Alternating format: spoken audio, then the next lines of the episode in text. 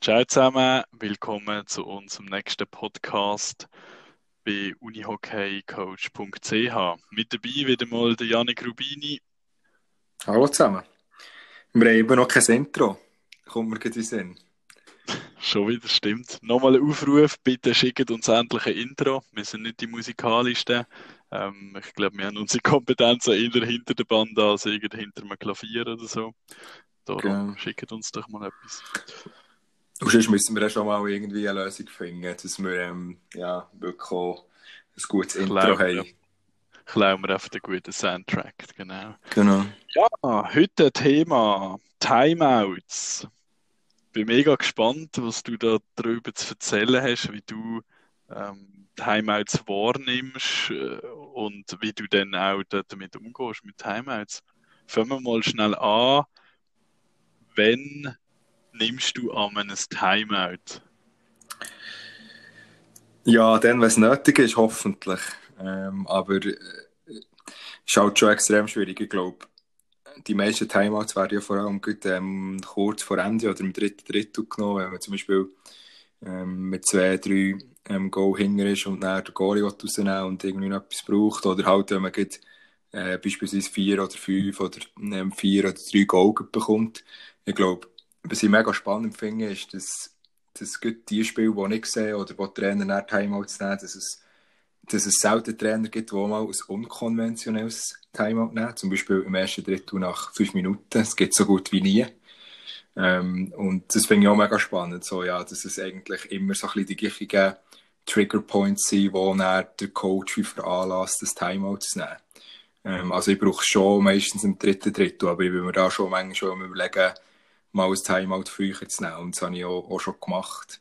Kommt halt ein bisschen auf das Ziel drauf an. Ich glaube, man, muss, man hat halt nur eins pro Spiel und muss es auch bewusst einsetzen. Spannend, spannend. Ich glaube, ich gehöre eher zu denen, wo man auch unkonventionelles nimmt. Aber ich bin nicht der, der jedem, jedem Match einfach das, das Timeout will nehmen, dass es einfach genommen ist ich finde es ich mal noch spannend, wenn wir mal so ein bisschen aufzählen, was gibt es denn für Situationen, die gut wären oder in unseren Augen ideal wären, dass man dann sagt, okay, jetzt nehmen wir das Timeout. Also für mich ist vielleicht so, ähm, ein Punkt ist sicher, der, der offensichtlichste, man ist äh, ein paar Minuten vor Schluss, ist man noch hinter drin oder vielleicht auch unentschieden, je nachdem, man, man braucht einen Sieg unbedingt, vielleicht auch vor der Verlängerung. Ähm, dort äh, fände ich dann noch spannend von dir, ab wenn du sagst, jetzt, jetzt können wir etwas Timeout nehmen. Ich bin eher ein Fan davon, lieber ein bisschen früher ein Timeout nehmen. Also ich kann auch gerne sieben, acht Minuten vor Schluss schon ein Timeout nehmen und dann auch den Goalie rausnehmen. Äh, ich glaube, es bringt also es bringt nichts mehr, nein, es kann schon etwas bringen, aber ich finde es fast sinnvoller, noch lieber zu früh das Timeout zu nehmen, als irgendwie eine Minute vor Schluss. Und bis sich dann irgendwie meine Spieler eingespielt haben, ist dann eigentlich schon Zeit abgelaufen. Wie siehst du das? Ja, eigentlich sehr ähnlich. Ich glaube, es kommt extrem auf die Situation darauf an, wie das man im 5 gegen 5 unterwegs ist es gibt so Situationen, wo man eben vielleicht hinger ist und man, man im 5 gegen 5 sehr gute Chancen kann kreieren und man so in einen Flow kommt. Und dort versuche ich schon, das Team nicht zu bremsen. Und, und wenn du gute 5 gegen 5 Chancen hast, denke ich auch, dass du mit dem 6 gegen 5 tendenziell ein bisschen warten kannst, ähm, bevor es dann wirklich der Joker ist. Aber wenn du jetzt merkst, ja, am 5 gegen 5 geht gar nichts, dann finde ich auch, also wenn du zum Beispiel zwei oder drei Hinger bist, es geht vielleicht noch sechs Minuten, dann finde ich auch, du kannst irgendwann mal ähm, den Move machen und, und 6 gegen 5 starten, wenn, wenn du das gut 6 gegen 5 hast, oder beziehungsweise halt eben, wenn du merkst, im 5 gegen 5 hat Spieler keine Lösung im Moment, ähm, dann versuchst du halt vielleicht nochmal anfangs dritten und dritten noch nochmal die Lösungen aufzuzeigen, die du findest, die zum Erfolg können führen können. Und wenn du dann merkst, hey, du hast jetzt einfach in dem Sinn keine Lösung mehr im 5 gegen 5, denke schon, dass man ein bisschen mutiger sein kann, auch, auch 6 gegen 5 auch, ähm, zu spielen. Ich denke auch, ein wichtiger Punkt beim 6 gegen 5 ist halt schon, dass man das Risiko kann vermindern kann, im Sinne von, dass man wirklich Strategien hat, halt eben nicht nur ein Goal schießen, sondern auch, wie dass man am besten Käse überkommt äh, ins leere Goal. Das, das ist für mich auch noch wichtig, wo, wo manchmal ein vergessen geht im 6 gegen 5. Und für das Timeout ist es schon gut, dass man dann mal kurz zusammenkommen kann, vielleicht kurz auch noch, oder man hat ja in dem, also eh vor allem, ähm, habe ja Plan, wie sie, mit welchen Leuten sie 6 gegen 5 spielen, schon vor dem Spiel. Aber es gibt natürlich immer Situationen, vielleicht, wo ein Spieler extrem heiß ist oder so, wo, wo man vielleicht austauschen oder jemand vom 6 gegen 5 ist wie ähm, verletzt ausgeschieden im Spiel und dann muss man gleich wie noch Anpassungen machen. Oder du hast so ein bisschen vielleicht auch das Gefühl, wie dass der Gegner drauf ist und hast vielleicht auch mal äh, das Boxplay gesehen, vielleicht in einer Powerplay-Situation, schon im normalen Spiel, also um 5 gegen 4 Situation und dann merkst du auch ein bisschen, wie der Gegner auch drauf ist und dann kannst du, mit, kannst die Informationen auch nutzen, um ähm, gute Inputs zu geben ähm, für die 6 gegen 5. Dann. Genau. Das sind so meine Gedanken, die mir in den Sinn kommen. Wie machst du so? Also die 6 gegen 5 Vorbereitung im Timeout? Ja, ich habe das Gefühl, auf U16-Stufe ist es sehr schwierig, weil mit einem Powerplay oder mit einem 6-5 noch gross etwas erzielen. Darum äh, eben bin ich so ein bisschen am Hin und Her schwanken zwischen, ja, ich nehme das Timeout, einfach, dass sich die Spieler daran gewöhnen, dass man versucht, dann eben in so Situationen äh, eine Überzahl zu kreieren und, und so noch irgendwie den Anschlusstreffer zu kriegen. Auf der anderen Seite lasse ich dann vielmals einfach gerne meine 5-5 Spiele laufen, weil ich irgendwie auch weiss, äh, mein Powerplay oder meine 6, ähm, 6 gegen 5 Spieler werden nicht groß etwas ändern, wenn sie jetzt zu sechst wären. Ich glaube, sie sind eher noch nervös. Ich glaube, das ist vielmals noch auf meiner Altersstufe vielmals so, weil sie dann genau wissen, ja, jetzt müssen wir aufs Feld und wir müssen ein Goal machen. Und dann klappt gar nichts mehr. Aber tendenziell bin ich voll bei dir, äh, wie du argumentierst mit der Entscheidung, wenn, ähm, wenn auf 6-5 gehen. Ich würde das eigentlich auch so machen. Wenn ich ich sage jetzt mal, ich glaube, der Grundstein ist dort, oder das Wichtigste ist dort wirklich, dass du ein gutes Powerplay hast oder dass, dass du weißt, wenn die Leute aufs Feld gehen, dass sie, eben, dass sie nicht nervös sind und, und wirklich dort einfach können ihr, ihr Spiel durchziehen. Dann äh, kannst du gut eben auch auf 6, 5 oder so gehen. Ja, für mich ist es halt auch viel so ein bisschen, also ich schaue viel so auf, auf den Fluss auf das Spiel und wie so ein bisschen die Stimmung und die Emotionen sind. Das merkst du ja relativ gut. Beispielsweise, ja, sagen wir jetzt mal, du bist zwei Hänger und, und es geht irgendwie noch sechs Minuten oder so. Und du merkst, dass, dass die Jungs, ähm, oder dass sie wirklich gute Situationen spielen, dass sie eine gute Passqualität haben, dass sie, oder meistens besteht vielleicht auch sogar schon auf zwei Linien drunter, also du musst echt schon auf die besten zehn Spieler wie setzen, ähm, an dem Tag, wo wirklich den Unterschied machen können. Und ich finde dort wichtig, dass man sich, weil als Coach hast du ja dort auch deine Emotionen. Du hast ja auch in dem Sinn gewinnen und, und du bist auch geprägt von den Situationen, die vorher im Spiel sind passiert. Und dort habe ich wie gelernt, in meinem Spiel, dass ich mich dort vielleicht auch mal heute so 10 Sekunden schnell ein bisschen zurücknehmen und schnell reflektieren, hey, wie, wie sieht die Stimmung im Moment auf dem Feld aus? Machen wir es im 5 gegen 5? sind wir hot im 5 gegen 5, haben wir gute Chancen, haben wir wirklich auch grosse Torchancen, die zu Goal führen können? Oder sind wir eher so ein bisschen auf einen Lucky Punch angewiesen? Und so ein bisschen das Gefühl, zum Beispiel auch vom Ballbesitz, ist für mich auch, auch sehr wichtig. Haben wir viel Ballbesitz? Haben wir wenig Ballbesitz? Ähm, was macht der Gegner? Und das alles muss halt in der kürzesten Zeit irgendwie zusammenfügen und, und dann eine Entscheidung treffen. Und manchmal ist es die richtige, ähm, und manchmal ist es die falsche ich glaube, im Nachhinein kann man es nicht immer beurteilen. Ich finde es nicht immer spannend, wie man dann wie sagt, ja, nach dem Spiel kann man wie sagen, ja, dann hat man das Timeout können nehmen. Das war voll richtig gewesen, weil 6 gegen 5 dann, ähm, voll drauf ist und einfach 3 geschrieben hat. Ähm, Im Nachhinein weisst du das dann und dann kann, tut der, der Coach oder beziehungsweise so das Umfeld und so, tut er wieder alle ähm, wie zustimmen und sagen, super gemacht. Und im Nachhinein, wenn du dann den Empty Netter bekommst, ist es dann wie schlecht gewesen. Und das finde ich wie, das finde ich dann wie schlechte Bewertung halt. Weil, wenn man uns halt wie entscheiden, dann, dann eben, also ich, ich mache mir extrem viel Gedanken, eben so ein bisschen um den Fluss und, und wie das der, der, wie das die Situation ist im 5 gegen 5 und dann entscheide ich mich halt. Und wenn ich mich näher entschieden, wissen die Spieler auch, oder sollten sie hoffentlich wissen, ähm, das, oder sollten sie mir auch vertrauen, dass ich hoffentlich die richtige Entscheidung treffe. Aber klar, es ist immer, das gewisse Risiko ist immer, immer dahinter. Und ich denke auch, dass, dass also, ich habe mir auch so Gedanken gemacht, so währenddem ich geredet habe, dass es sicher auch wichtig ist, und das mache ich zum Beispiel auch noch viel zu wenig, dass man Timeout so auch zu wenig mit den Spielern diskutiert.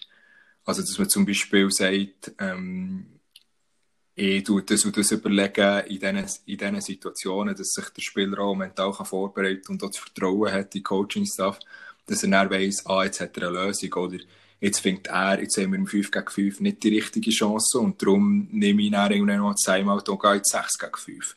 Aber auch, dass sie wie das Vertrauen haben, wenn, wir zum Beispiel drei Goal hinger sind und wir im 5 gegen 5 extrem gute Chancen haben und 6 gegen 5 eher ein Störfaktor wie wäre in unserem Spiel dass, wir, dass sie dann auch das Vertrauen weiterhin haben ähm, in Coaching-Stuff, dass, dass, dass, dass wir dann denken, ja, wir machen es mit dem 5 gegen 5 noch. Und dementsprechend auch vielleicht kein Timeout nachkommt. Oder das finde ich wichtig, dass so gegenüber dem Team vielleicht auch kommuniziert wird. Ähm, mache ich auch noch zu wenig. Ähm, mache ich sicher zu wenig. Also die Jungs, das ist sicher ein Punkt, wo, wo man dann ähm, viel noch rausholen kann, denke ich. Voll. Ähm, ich habe dort eine Erfahrung, als ich selber das Spielen gemacht habe. Ich habe wirklich äh, so ein bisschen am Schluss von meiner Spielerkarriere habe ich noch einen Trainer gehabt, der dann wirklich am Anfang von der Saison gesagt hat, Jungs, etwas ist mir noch wichtig. Wenn ich ein Timeout habe, dann will ich, dass alle, und zwar bis zu, zum Ersatzgoalie, will ich, dass alle nicht zusammenkommen und, und bei mir auf die Tafel schauen oder zu mir schauen. Erstens sieht es einfach geiler aus für den Gegner, wenn die merken, dass die ganze Mannschaft da ist. Und es gibt auch ein, bisschen ein besseres Gefühl, als wenn dort die Hälfte noch irgendwie hinter im Gerätraum oder so rumsteht. Und ich finde, das ist auch noch ein wichtiger Punkt. Ich habe das dann mitgenommen, jetzt auch für mich, und ich sage das immer wieder meinen Junioren, dass mir das wichtig ist, dass wenn ich ein Timeout nehme, dass ich gerade will, dass alle zusammenkommen. Erstens, klar, wegen der Zeit müssen sie schnell zusammenkommen aber eben genau so ein bisschen wegen dem Zusammengehörigkeitsgefühl. Das gibt dann gerade nochmal einen Push mehr in dem Sinn, wenn alle da bereit sind. Genau, das ist ganz guter Punkt, wo du, du gesagt hast, eben mit dem, mit dem auch ansprechen, wenn nehme ich überhaupt das, das Powerplay äh, oder, oder das Timeout. Vorher ist mir noch etwas in den Sinn gekommen. Ähm, und zwar so ein bisschen die Erklärung oder ich sage meinen Spielern immer, hey, schaut, ich bin zufrieden nach einem Match, wenn ich mir auch können sagen ich habe alles versucht, dass wir den Match gewinnen. Und ich habe das Gefühl, in den meisten Situationen gegen Schluss, eben wenn es eng wird, dann ist wie so das Letzte, was du noch kannst machen dass du wirklich alles versuchst, ist so ein bisschen, ist wirklich ein Timeout nehmen und dann allenfalls noch Goalie rausnehmen und, und ein 6 gegen 5 spielen. Und dementsprechend wenn es dann, äh, eben, wenn es dann halt eine Empty Net gibt, dann ist das halt so. Aber ich glaube, das Wichtigste ist für mich und vielleicht auch für die Mannschaft, hey, wir alles versucht, dass wir den Match noch drehen. Jetzt hat es nicht geklappt, aber das Wichtigste ist, dass wir alles versucht haben und dass wir nicht müssen sagen, jo, hätten wir doch noch ein, ein, ein, ein Timeout genommen und hätten wir doch noch 6-5 gespielt, vielleicht hätten wir es dann noch kehren. Von dem hätte ich mehr jo, Angst, vielleicht zu krass, aber. Ja, ich glaube, im Nachhinein eben. Kannst hätte und wette sein Brüder gewesen, sagen wir auch so schön. Also, also weißt, im Nachhinein finde ich dann, wie kann, kann jeder wie kann sagen, ich glaube, das finde ich auch mega spannend. Das kann ich jemand wie von außen, der ein bisschen sportaffin ist, nur, nur 5% oder so, oder der viel shooten schaut oder was auch immer, der mit dem Uni-Okay nicht, nicht viel zu tun hat oder so. Jeder kann dir nach dem Spiel sagen, ob die Entscheidung jetzt gut war oder nicht. Oder aber kennen, was sie treffen während dem Spiel. Oder ähm, jemand muss Verantwortung nehmen und dementsprechend halt Coaches, die dann auch die, die Situation halt nicht treffen. Und ähm, nach dem Spiel kann dann wie jeder sagen, ähm, dass es gut war und nicht. Aber, aber die Kunst ist ja in dem Sinn, das Timeout halt auch dann einzusetzen, wenn du das Gefühl hast, es ist der richtige Moment. Wir haben beispielsweise ich weiss noch, so, ich habe studiert, wenn das, das, das, das unkonventionellste Timeout war oder das vielleicht speziellste war. Und ich weiss noch, wir haben mal ähm, U18 vor ein paar Jahren haben wir mal gegen Königs gespielt und dann haben wir, ähm, sind wir in die Verlängerung ähm, daheim und dann haben wir einen offensiven Freistoß gehabt im Ecken. Und mein Assistent hat nachher und wir haben einfach dann wie das Timeout genommen, um Weil wir einfach das Gefühl hatten, das ist jetzt echt der richtige Moment. Weil ich ja nicht können, taktisch oder fachlich erklären oder wir haben es einmal aufgespart bis zur Verlängerung und, und dort war es auch mehr vielleicht auch ein bisschen als, als Flussbrecher und auch für den Gegner mal, es kann auch so ein taktisches Mittel sein. Und ich habe den Jungs gesagt, ich bin echt dort ich bin eigentlich am Timer gesagt, ich bin 100% überzeugt, dass wir das Spiel gewinnen. Und ich habe jetzt echt schnell eine Pause gegeben. Und viel mehr war in den 30 Sekunden nicht. Gewesen. Man hat dann ein bisschen angeschaut und, und ähm, hat es wirklich ein bisschen lustig gehabt, weil man dort echt schnell den Unterbruch gehabt. Und lustigerweise ist dann, und das ist überhaupt nicht voraus, voraussehen aber ich weiss noch genau, wie er der Freistoß kommt, der der Mecke und, und wie Flügelzeit und hängt ihn. Und eigentlich aus dem Nichts. Also, er, er kann sehr gut schießen, aber es ist wie, es ist wie überhaupt nicht, ich habe niemals antizipiert, dass es passiert. Aber ich habe es jetzt wie im Gefühl gehabt. Es hätte doch können sein, dass er den Ball verliert und wir einen Konter laufen und wir nicht das Spiel verlieren. Und darum sage ich, manchmal so ein bisschen eine, eine Timeout-Entscheidung auch sehr eine Bauchentscheidung. Und, und das ist eigentlich auch mega, mega spannend im Timeout eigentlich. Also ich finde das genau das Coole am, am Trainerjob auch, dass viele so entscheiden, auch am Bauchgefühl sind und einmal ah, geht es gut, einmal geht es nicht gut. Dann kannst du es auch gar nicht so recht eben erklären, wieso nimmst du jetzt oder tust die Entscheidung treffen. Aber ich finde das, also ich, ich habe das Gefühl, das ist ein ganz wesentlicher Punkt für uns Coaches, dass wir auch so Entscheidungen eben auch mal aus dem Bauch raus dann treffen. Und äh, ich glaube, wahrscheinlich ist es ein bisschen die Erfahrung äh, oder so ein bisschen die Intuition am Schluss, wo, wo dir dann gleich irgendwie sagt, nimm jetzt das Timeout oder nimm es erst später. Ja, ja, also es ist absolut so. Und äh, ich denke, manchmal überschätzt man vielleicht auch ein bisschen die Wirkung vom Timeout, ehrlicherweise. Also, das ist ja wirklich einfach, wenn du die 30 Sekunden anschaust, hast ja hast eigentlich, bis, bis du alle Spieler hast, sind schon mal 10 weg, dann hast du irgendwann mal noch 20 Sekunden. Ähm, bei mir sind es meistens vielleicht noch ähm, 15, weil es einfach gleich relativ lang geht, bis, bis meine Spieler bei mir sind. Ähm, und dann, ich finde auch wichtig, dass die Vorbereitung halt sehr, sehr gut ist. Also, ich glaube auch, dass du dir als, du hast ja am Coach oder im Staff hast irgendwie abgemacht, wer das zum Beispiel Timeouts ähm, macht oder nicht. Zum Beispiel ist ja auch mega spannend, bei Wieler äh, Rennen lassen, macht der Thomas Berger Timeouts nicht, sondern das macht ja, glaube ich, meistens. Aber das ist ja eigentlich wie ein Staff-Management-Ding. Das ist auch kein Problem. Das muss aus meiner Sicht auch nicht äh, zwingend der Head machen. Ähm, und für mich ist einfach, ich denke, ein Tipp oder das Wichtigste ist, dass du weisst, was du sagen willst und einfach ein bis zwei Punkte. Und für das musst du dir vorher schon ein bisschen Gedanken machen. Und, und wenn du einfach halt die Bauchtimeouts wie nimmst, dann darf es wie, also dann mache ich es immer so, wenn es wirklich bei mir ein Bauchtimeout ist, dann, dann ist es mehr ein taktisches Mittel, um irgendwie den Gegner daraus zu bringen oder meinem Team kurz eine Pause zu geben und dann habe ich wie nicht etwas extrem fachlich Wichtiges, was ich zum Team noch mitgeben sondern dann, ist es mehr vielleicht so ein bisschen eben ein taktisches Mittel für einen Fluss oder für das Spiel irgendwie zu verändern. Und, und sonst ist es halt, sonst musst du, wenn du etwas Fachliches weitergeben dann musst du dich schon kurz vorbereiten, denke ich. Ähm, wie man, nehmen, wir es unternehmen, wie, wie du das so machst. Also gehst du dann heute zurück und, und schreibst es dann kurz auf ein Zettel oder hast irgendwie Tools oder so, wo, wo, wo du das Gefühl hast, was für dich wichtig war, so ein bisschen zum Vorbereiten, ähm, dies, also zum dein äh, Timeout vor, vorzubereiten. Hey, es gibt wie zwei Situationen. Das eine ist, am nehme ich auch einfach sehr unkonventionell das Timeout, will ihnen einfach Zeit geben, zum Durchschnaufen, äh, die halbe Minute oder zum auch ein den Spielfluss brechen vom Gegner. Ich finde, also ich nehme gerne einmal so auch ein Timeout, wenn ich merke, der Gegner ist gerade völlig am, am Übersäuren, dann äh, nehme ich dort äh, einen rein. Ähm, aber wenn ich ihnen irgendetwas Taktisches will mitgeben, meistens habe ich dann das Timeout im Kopf schon x Situationen vorher und irgendwie habe ich das Gefühl, in der Liga von der U16 gibt es so wenig Spielunterbrüche, dass du dann einmal zwei, drei Minuten wartest, bis endlich mal ein Unterbruch da ist und du dann dem Schiri kannst sagen, so jetzt Timeout. Oder selbst wenn du sagst, beim nächsten Mal dann Timeout, dann geht es gleich zwei Minuten und dann hast du gleich schon in dem Sinn hinter der Bande noch ein bisschen Zeit zu überlegen, was sage ich ihnen jetzt. Und so mache ich dann das ihnen meistens. Aber der Tipp, den du gesagt hast, zwei, drei Sachen, das finde ich mega wichtig. Ich will, ich glaube, dort ist wirklich auch weniger ist mehr.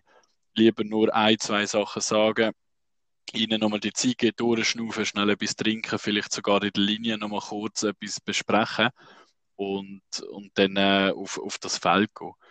Ich glaube, was, was man ja nicht darf machen, gut, je nachdem braucht es dann wirklich vielleicht, aber das ist so ein bisschen ähm, Coach-Sache oder Mannschaftssache, ist negative Sachen in diesem Timeout dann ansprechen, von wegen, das geht gar nicht, so können wir nicht spielen und so weiter und so fort, sondern in, der, in diesen 30 Sekunden gibst du ihnen eigentlich ja einen Gameplan mit für die nächsten zwei, drei Minuten. Und ähm, der Gameplan eben, der sollte so einfach wie möglich sein, dass die Jungs das auch so schnell wie möglich können verarbeiten und dann aufs Feld bringen. Ja, voll. Und was ich auch noch cool finde, ist, oder was ich ab und zu noch mache, ist so, das Verknüpfen, oder jetzt gibt U21 hat man natürlich, ähm, ist vielleicht ein anders als U16 ehrlicherweise, ähm, ist ähnlicher wie, auch, das wirst du sicher auch rennen lassen, oder du hast halt schon auch tendenziell, wenn, wenn du jetzt in einem Meisterschaftsbetrieb bist, im normalen, dann hast du dann irgendwie Spielwochenende, Samstag, Sonntag und, und dann tust du so ein bisschen, machst Videoanalysen, tust reflektieren, nimmst, nimmst die Inputs wieder in die neue Woche und schaffst wieder etwas. Und während du an dem arbeitest, äh, machst du auch den Gameplan auf den Gegner. Also du weißt dann zum Beispiel, du spielst gegen Wheeler oder was auch immer, du weißt, was die für ein System spielen, ähm, du tust die Spieler auf das vorbereiten, etc. Und da finde ich wie cool, wenn du im Timeout, wenn, es thematisch passt, wie auf die Vorbereitung wieder verknüpfst. Also zum Beispiel, wenn du haargenau weißt, dass im Spielteil oder so ähm, äh, genau dann äh, ein Teil von dem, was jetzt in diesem Timeout wie weitergeben, schon erklärt hast. Dass du wie kannst sagen, wisst ihr noch dann im Training, dann haben wir es genau so angeschaut. Oder auch zum Beispiel beim 6 gegen 5.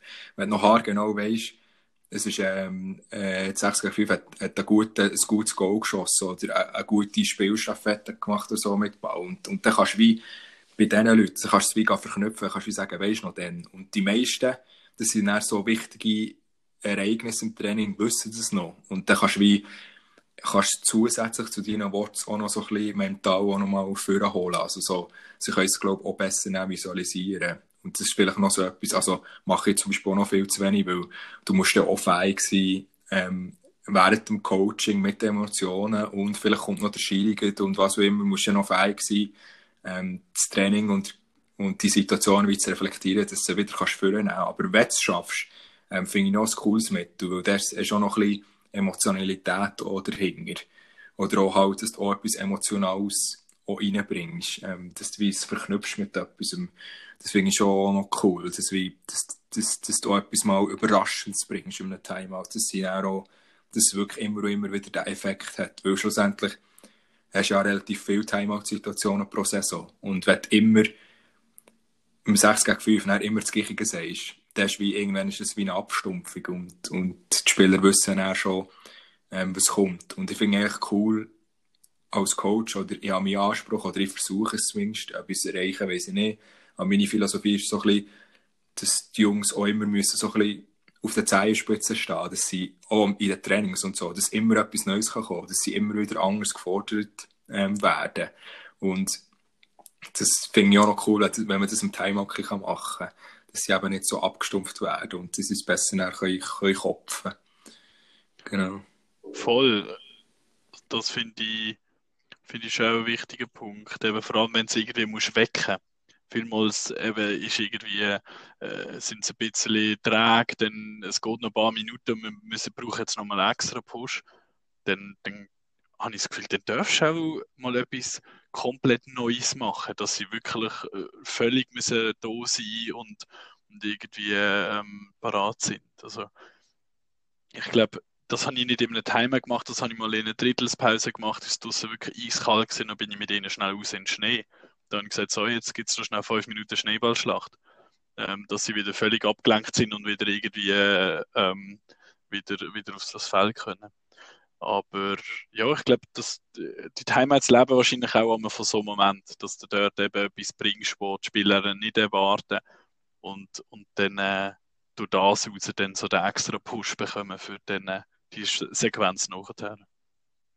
Ja, und ist sicher auch gut, wenn, wenn halt auch dort wieder das Mittel halt Methodenwahl wieder wie anpasst. Wenn du halt merkst, ich brauche Sicherheit, dann gehst halt eher auf die Sprache zurück, die sie kennen und, und dann gehst du einfach halt Sicherheit. Das ist schon wieder so eine Anpassung. Du musst wieder wie schauen, welches ist die richtige Form im Moment oder so spezifisch ähm, auch auf die Spielsituation. Und vor allem ist es so spannend eben, ähm, wenn du zum Beispiel im dritten Drittel das Timeout nimmst, da ist so viel passiert in diesem Spiel, vordran, was du nicht hast können beeinflussen also eine Woche vorher hast du nicht können wissen, was im ersten und zweiten Drittel passiert. Und genau das kannst du als Coach, glaube ich, als deinen Vorteil nehmen. Weil es ist wie, wie eine eigene Geschichte. Und das finde ich etwas mega spannend, so am Unihockey. Du, einfach, du weißt einfach nie, was passiert. Und, und das, ist echt, das ist echt mega cool. Von dem her, ähm, ist sicher auch spannend für die Spieler, dass sie, dass sie immer wieder müssen Anpassungen machen ja. Vor allem wenn das ist sonst noch Timeout sonst nicht mehr. Also, ich habe zum Beispiel noch nie im ersten Drittel aus Timeout genommen, aber nicht, wo ich mich richtig daran erinnern kann. Ich glaube, ich habe es müssen nehmen, vorletztes Jahr ähm, Playouts ähm, gegen einen Aufsteiger vom B haben wir irgendwie im ersten Drittel sind wir schon 5-0 hinter drin gewesen und dann habe ich müssen, mal, ich glaube, 5-0 oder so, habe ich das müssen nehmen, weil die, die Jungs sind völlig gegeneinander gesehen. Es hat leider nicht viel gebracht, wir haben glaube ich, 13-4 verloren im Gesamten also an Match. Ähm, zum Glück ist dann quasi Corona gekommen und hat dann dieser Serie gerade ein Ende gebracht. Aber ähm, ja, ich glaube, das ist halt sehr selten. Aber ich glaube, wenn, dann eben, dann würde ich es so nehmen, wenn, wenn du wirklich, wenn du drei, vier Minuten hast, wo einfach nichts mehr läuft. Entweder bekommst du einfach ein Goal nach dem anderen oder äh, sie kriegen auch sonst gerade nichts auf drei in diesem Spiel. Dann, äh, dann kannst du nicht warten, bis die 20 Minuten durch sind, wenn du schon die ersten fünf Minuten völlig ähm, irgendwie nie bist. Aber es ist halt immer so ein bisschen das Risiko ähm, mit, ja, nehme ich es jetzt oder warte und hoffe, es kommt wieder gut, weil dann kann ich es dann vielleicht eben im dritten Drittel, wenn es dann wirklich darauf ankommt. Aber ich glaube, du kannst eben auch ein Spiel schon ähm, im ersten Drittel nicht gerade entscheiden, aber, aber sicher mal, da kannst du ein bisschen lenken, wo es hingehen Ja, ich finde es mega spannend, weil, also, es ist sicher auch ein bisschen stufenabhängig. Weil es gibt, also im ersten Drittel, wenn wir zum Beispiel in den ersten, in den, fünf, in den ersten fünf Minuten wirklich komplett von der Rolle sind, dann probiere ich es halt eher mit dem Bankcoaching machen. Ich würde es, glaube ich, tendenziell, ich weiß nicht, das ist vielleicht auch eine Frage an die Spieler, wenn sie mir da zulassen, meine eigene. Aber ich habe das Gefühl, ich würde es eher verunsichern, nochmal zusätzlich, wenn ich zum Beispiel Stangen von 0-0, wenn sie wirklich ähm, vielleicht nicht da sind, dass ich erst mit dem Bankcoaching probiere. Ich habe zum Beispiel auch schon, wo ich gemerkt habe, sie sind physisch nicht da. Also es ist nicht viel gemacht, aber ich habe es auch schon gemacht, wo ich einfach das Bänkchen weggenommen also sie wie müssen, sie müssen stehen. Also die ersten drei Linien, die zwei Linien, die sie draus waren, echt müssen stehen und nicht können abhocken. Und das ist wie etwas extrem so, ähm, das haben sie niemals im Leben erwartet.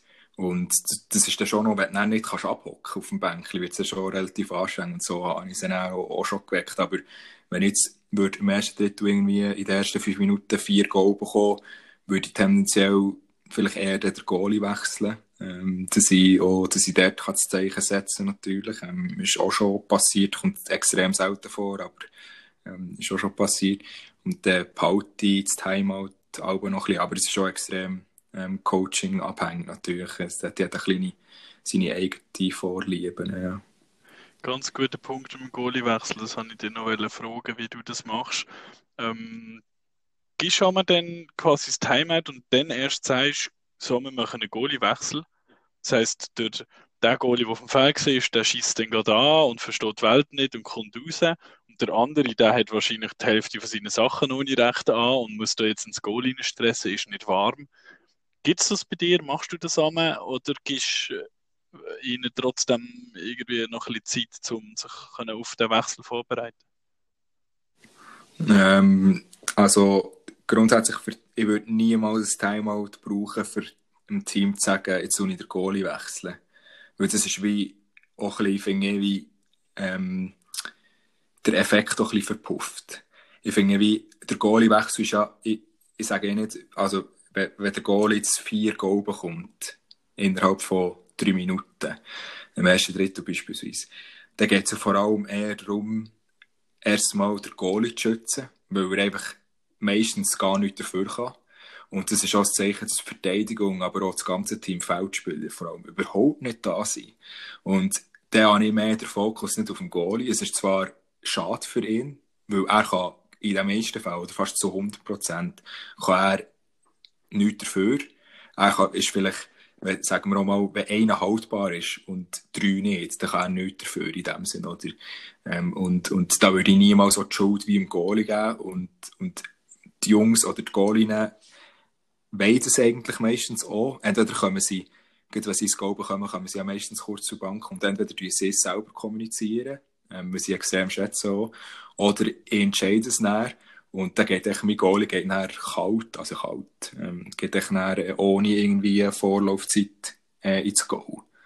Und das ist meistens dann auch so, dass es nach einem Gegengoal ja passiert. Also es ist wie äh, Gegengoal, dann entscheidest du es, zum Beispiel das vierte, ähm, dann sagst, oder das ist meistens bei uns, ist das ein Zeichen.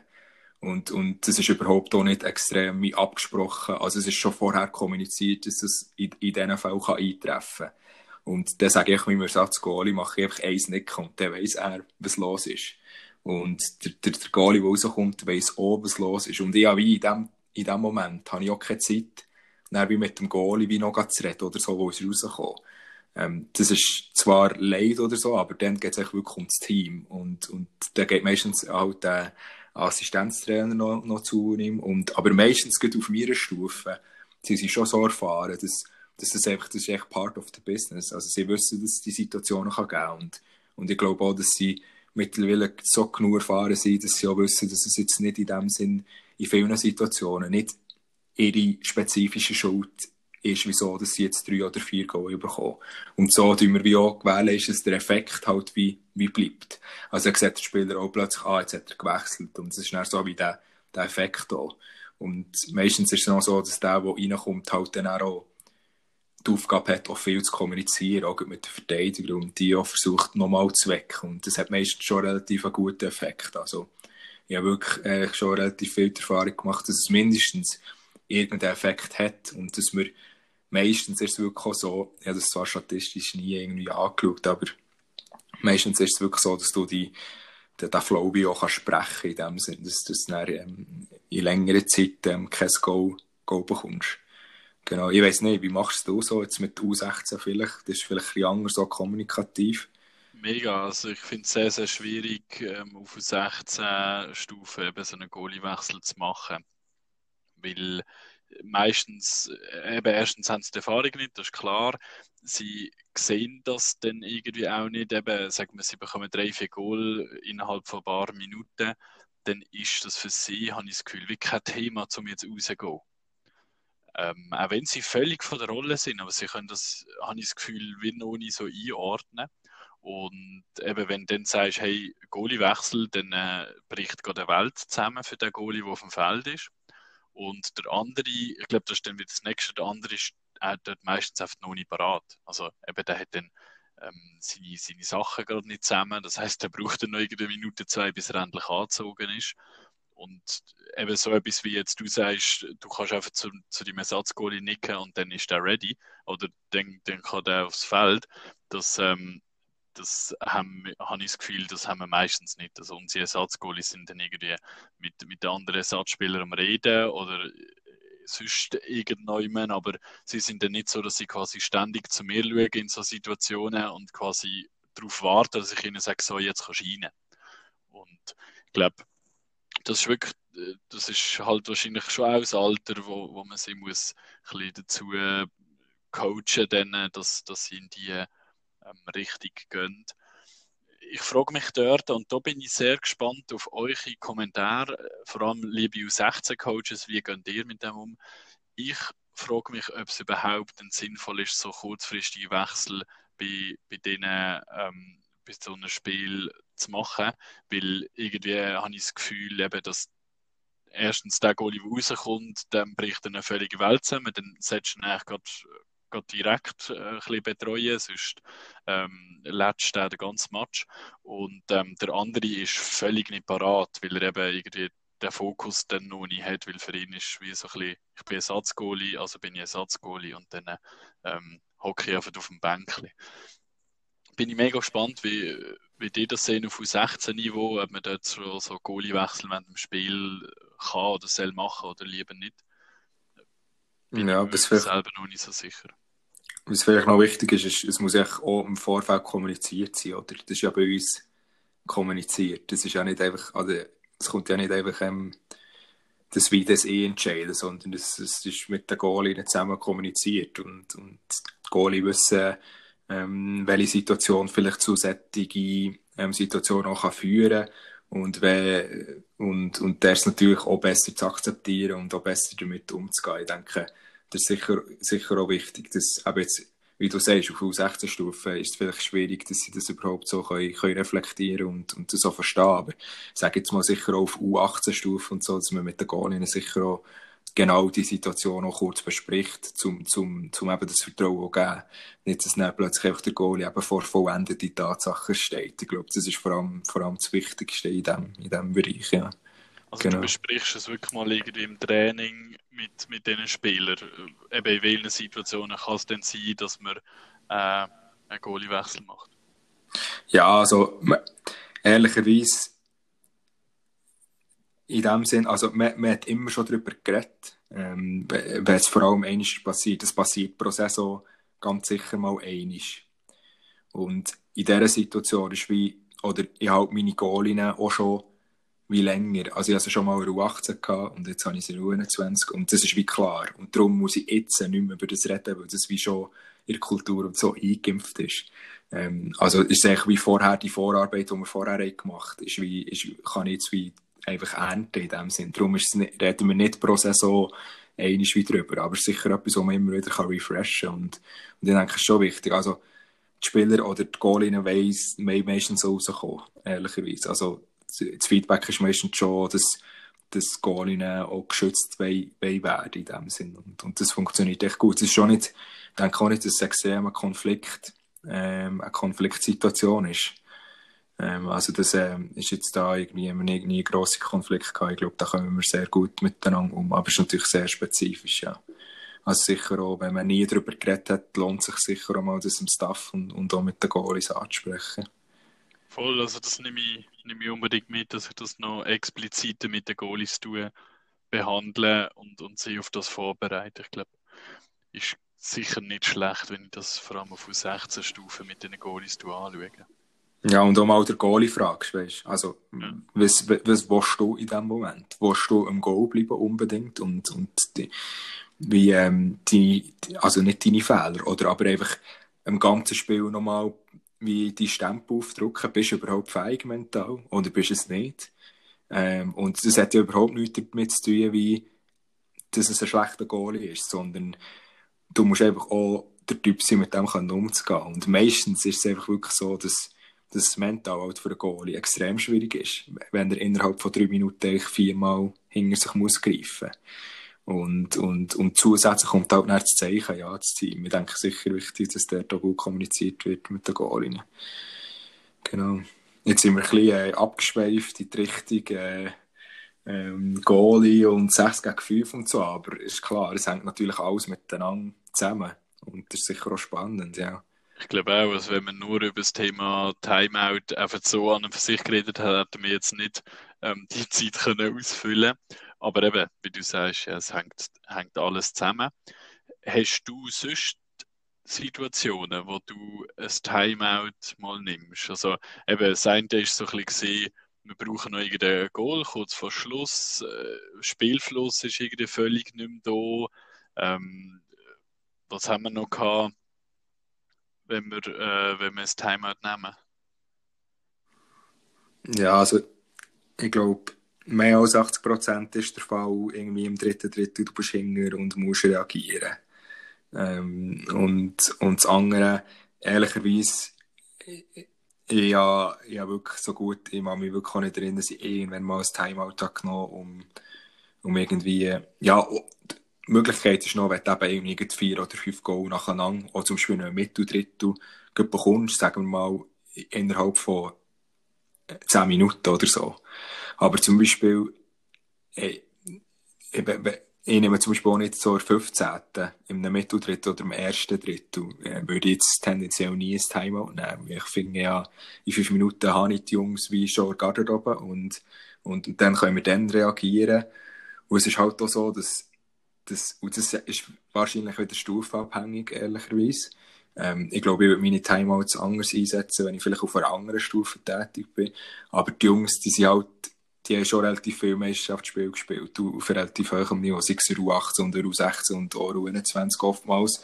Und die Leistungsträger, die, die steuern auch relativ viel. Darum ja, ich gar nicht so das Bedürfnis, irgendwie Timeout zu nehmen mit zum Spiel, um, um den Jungs irgendwie etwas mitzuteilen.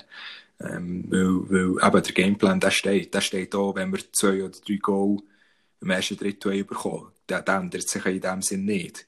Und, und schlussendlich, ich muss mich auch fragen, was sage ich den Jungs überhaupt?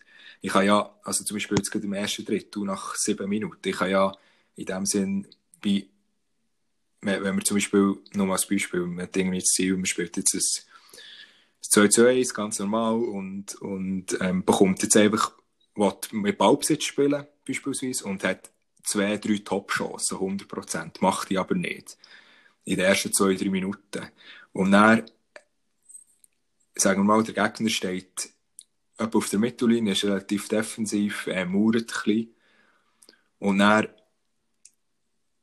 laufst dreimal in einen Konter und dreimal hängt er einfach. Also sagen wir mal das dumme Beispiel, sich Witches und eigentlich alle Bügel. Ja, was willst du nach dem Timeout sagen? Ich meine, du kannst ja auch nicht alles oder den Gameplan komplett auf den Kopf stellen. Du musst ja dann einfach dem Team wieder das Vertrauen geben, dass das, was wir, was, was wir besprochen haben, dass es funktioniert. Und ich denke, wie bei meinem Fall ist, wenn ich dort das Timeout würde nehmen würde, würde, würde mehr das dem wie gegensprechen. Also ich würde ja dann wie nicht mehr an meinen Gameplan äh, glauben selber. Und es ist ja noch so viel äh, Spielzeit spielen. Darum, darum brauche ich das nicht so viel. Darum schon, sagen wir jetzt mal, über 80 Prozent ähm, ist wirklich, wenn wir irgendwie hinger sind und noch etwas müssen machen, eben sei es für 6 gegen 5 oder hast irgendwie eine gute Freistoffsituation, das ist halt auch noch cool. Also wenn du beispielsweise, weiss nicht, ist zum Beispiel 5-5 äh, im, äh, im letzten Drittel und hast du vor dem Goal 5 Sekunden verschlossen Freistoß beispielsweise. Ja, das kann schon Sinn machen, ähm, wenn du eine gute Freistoßvariante äh, einen Blitzgeist hast und, und, und der das Timeout nehmen. Ähm, das kann das Spiel entscheiden, ja, das ist klar. Ähm, das kann sicher auch, auch Situationen sein, denke ich. Genau. Gut. Eine Abschlussfrage habe ich noch. Wenn deine Mannschaft so völlig im Flow ist, vier, fünf Kisten am Stück macht innerhalb kurzer Zeit, würdest du dann ein Timer nehmen? Ähm, also jetzt, wenn meine Mannschaft die Goal schießt. Deine Mannschaft ist so richtig voll im Flow Okay, und, also. Äh, ja, würdest, würdest du dann ein Timer nehmen? Oder würdest du es einfach machen, ja, macht weiter, ähm, vielleicht eben auch in der Gefahr und darum frage ich, dass sie zu überheblich werden und, und ja, sie führen irgendwie 4-5-0 schon nach 3-4 Minuten oder nach, keine Ahnung, nach, nach einem Drittel oder so. Ähm, ja, und eben, vielleicht könnten sie überheblich werden, das Gefühl haben, ja, ja, easy, Sache ist gelaufen?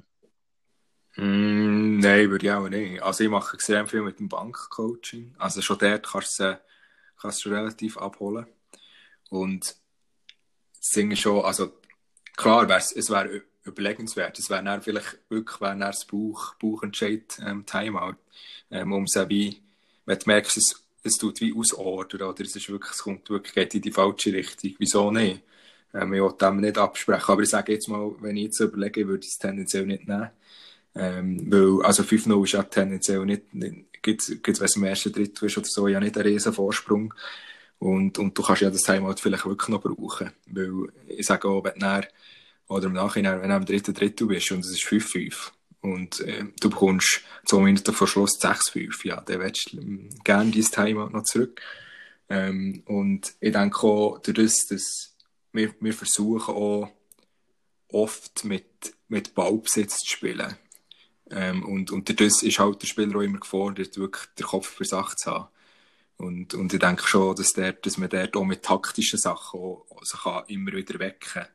Oder man könnte halt wie, ich würde eher tendenziell vielleicht in die Richtung gehen, dass man wie sagt, wenn man jetzt 5-0 führt und schnell zu analysieren, ja, ähm, haben wir jetzt tendenziell einfach aus dem, aus dem System Goal geschossen und so, oder also wie sie Goal passiert, sie sind einfach nur Konter gewesen und hat der Gegner die ganze Zeit den Ball und so, also die Struktur von der Goal analysieren und dementsprechend dann taktische Entscheidungen zu treffen. Und beispielsweise, wenn, wenn, wenn man jetzt ähm, das Goal mit dem Ball hat gemacht, also vielleicht auch so ein bisschen zwei oder drei Sekunden gewesen und einen Freistoß oder so. Und man hat zum Beispiel kein Pressing gespielt. Da kann ich mir zum Beispiel gut vorstellen, auf Stand von 5-0, nach die Jungs wie in ein Pressing zu laufen, dass sie einfach einen anderen Fokus haben. Und zwar nur für fünf Minuten oder so. Aber der ist einfach durch das, dass es wie eine Aufgabe ist, sie sind dann wieder anders im Spiel, als wenn sie einfach laufen und es ist alles gut. So. Ich denke, ich würde mir eher so diese Gedanken machen, ja. Was denkst du so drüber? Oder hast du schon so Erfahrungen gehabt, dass du spezifisch die Frage stellst? ja, ich habe schon ein paar so Matches gehabt, wo wir vielleicht nicht 5-0, aber 3-0 geführt haben und dann äh, habe ich genau gewusst oder auch gehört von den Spielern, oh, jetzt dürfen wir ja Fehler machen ähm, und ja Goal bekommen, weil sonst knicken wir völlig ein. Und dann äh, eben, habe ich mir auch immer wieder so überlegt, soll ich jetzt dort das Time nehmen nach so einer 3-0-Führung, um es äh, ja, irgendwie gleich irgendwie ein bisschen abholen, in dem Sinn, nicht weil sie zu euphorisch sind, sondern eher weil sie Angst jetzt haben, dass sie, dass sie ein Goal bekommen und dass der Vorsprung dann wieder weg ist. Ich glaube, das ist so ein bisschen ähm, eher, eher der Punkt. Dass sie überheblich sind, teils, teils. Aber ich glaube, äh, ja, finde ich, äh, grundsätzlich würde ich sie, glaube schon auch öfter laufen. Also, ja, also. Ich glaube, es kommt ein bisschen auf die Mannschaft drauf an. Wenn, mhm. du, du, kennst ja die Leute und, und äh, du weißt ja dann ein bisschen, wie sie ticken. Und wenn du halt weißt, ja, nach drei, vier Goal Unterschied, dann äh, haben die das Gefühl, die Sache ist gelaufen. Dann, dann musst du irgendwie etwas machen, sonst, ja.